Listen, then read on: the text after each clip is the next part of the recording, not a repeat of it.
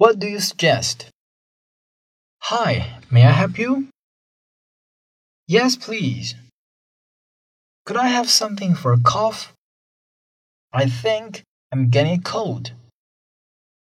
Well, I suggest a box of these cough drops. Thank you.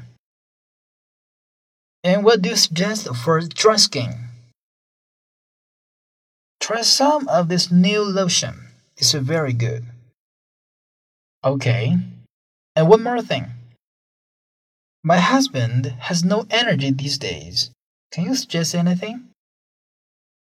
He should try some of these multivitamins. They're excellent. Great. May I have three large bottles, please?